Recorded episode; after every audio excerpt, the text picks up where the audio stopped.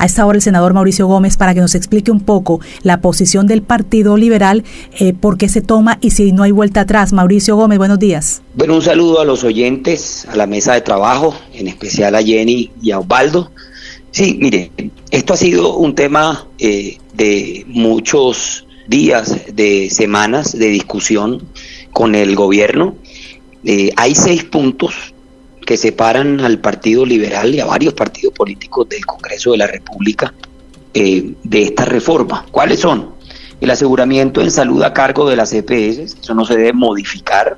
Las EPS como gestoras de salud y vida, que en Colombia debe primar un sistema mixto de salud público y privado, la libre escogencia del usuario, que es muy importante, que el usuario escoja dónde lo atienden, quién lo atiende y cómo lo atiende.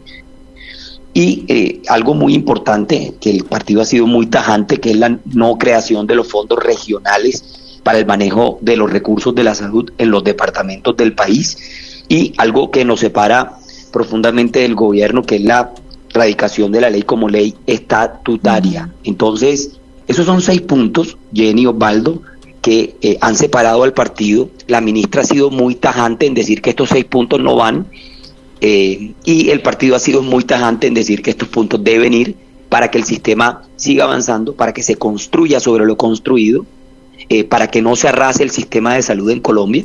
Yo reconozco que el sistema de salud no funciona perfectamente, pero funciona. Y, entonces uno debe arrancar no de cero, sino de 50, o de 60, o de 70, o de 40. Pero, por supuesto, mejorar eh, eh, eh, las cosas y lo que no funciona, cambiarlo de fondo. Pero la ministra no, la ministra quiere poner un freno de mano a un sistema de salud que pone en riesgo millones de vidas y nosotros no estamos dispuestos a eso. ¿Qué pasa, Osvaldo y Jenny y oyentes? Eh, eh, cualquier día, un miércoles o un martes, se sienta el presidente Petro con la ministra de Salud y con los partidos políticos, llegan a unos acuerdos, la ministra dice que sí, pero el otro día esos acuerdos no se ven reflejados en el texto de la reforma a la salud. Eso genera desconfianza, no genera diálogo, no, no genera concertación y no genera cumplimiento de los acuerdos y eso pues ha tomado a que el partido eh, eh, saque un comunicado de prensa el día de ayer diciendo que no acompaña la reforma tal y como está presentada. Si la reforma se cambia en estos días, se modifican los puntos y se llegan a unos acuerdos, nosotros estaremos en la mesa eh, acompañando esta reforma porque entendemos que se necesita una reforma, pero no así. Senador, por ejemplo, la no creación de fondos regionales, lo que usted me está mencionando dentro de esos puntos del Partido Liberal, ¿por qué no? ¿Qué creen ustedes que pasaría? Porque eso genera corrupción, lo ha dicho el exministro de Salud Alejandro Gaviria. Eso genera corrupción, eso genera politizar el sistema de salud, eso genera eh, volverlo eh, eh, muy estatal. Y nosotros creemos que, que si algo se ha avanzado en estos años es eh, que en algunos departamentos, no en todos, se ha blindado eh, el tema de los recursos de la salud eh, y por supuesto esto nos regresaría a ese periodo nefasto del seguro social donde no había prestación, donde no había calidad de la prestación y donde no había libre escogencia. Nosotros entendemos que hay todavía cosas por mejorar, pero muchas yo soy crítico en eso. Yo he estado en departamentos como Amazonas, como Caquetá, como Putumayo, como Casanare, eh, como Arauca, donde no hay una buena prestación de salud. ¿Por qué? Porque a las EPS no les conviene y para ellos no es negocio estar allá. A eso se refiere el presidente Petro. Ellos tienen que atender a un colombiano en Amazonas de la misma manera que lo atienden en Bogotá. ¿Por qué? Porque es un colombiano eh, eh, igual. Entonces, nosotros creemos que hay que, avanzar, que hay que mejorar, que hay que eh, socializar todos estos temas en las audiencias públicas que se van a hacer, pero tenemos seis puntos que los dije al principio, que son seis puntos muy importantes que marcan la agenda del partido en este tema. Ahora, por ejemplo, el tema de aseguramiento, el gobierno habla de una intermediación eh, que se le pagaría por hacer esa intermediación más no manejo de los recursos. ¿Eso ustedes no lo, no lo quieren así, no lo plantean así? Son los seis puntos. Yo no me quiero salir de esos seis puntos. Por eso, ese aseguramiento de la EPS. son los seis son los seis puntos del partido, los que el presidente Gaviria ha sido muy tajante en el comunicado de prensa, y nosotros tenemos que ser muy disciplinados eh, en lo que eh, se trata con las decisiones de las bancadas de Senado y Cámara. Son los seis puntos que nosotros defenderemos y estoy seguro que no somos nosotros. Estoy seguro que esto en el debate saldrá a la luz pública eh, y el tiempo nos dará la razón. Senador, para ampliar un poco a nuestros oyentes, ¿por qué ustedes dicen que no es una ley estatutaria? ¿Cómo es? Porque, porque esta ley tiene que pasar no por las comisiones séptimas, sino por las primeras, porque es una reforma constitucional que se va a hacer eh, muy profunda y eh, nosotros hemos sido muy tajantes en ese tema también desde el primer día. Y eh, el presidente y el gobierno querían pasar esto por extraordinario.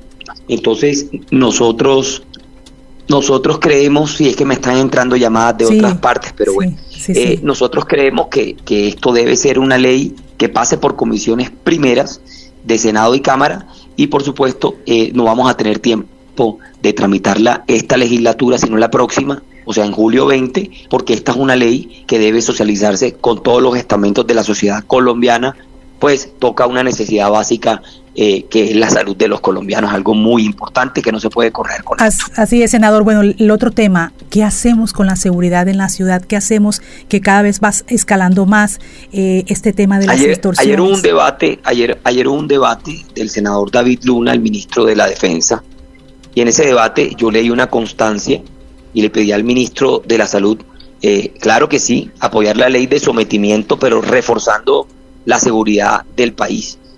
Usted no puede eh, someter a los criminales si eh, los criminales andan por ahí sueltos haciendo lo que les da la gana en el país y eso es lo que estamos sintiendo hoy.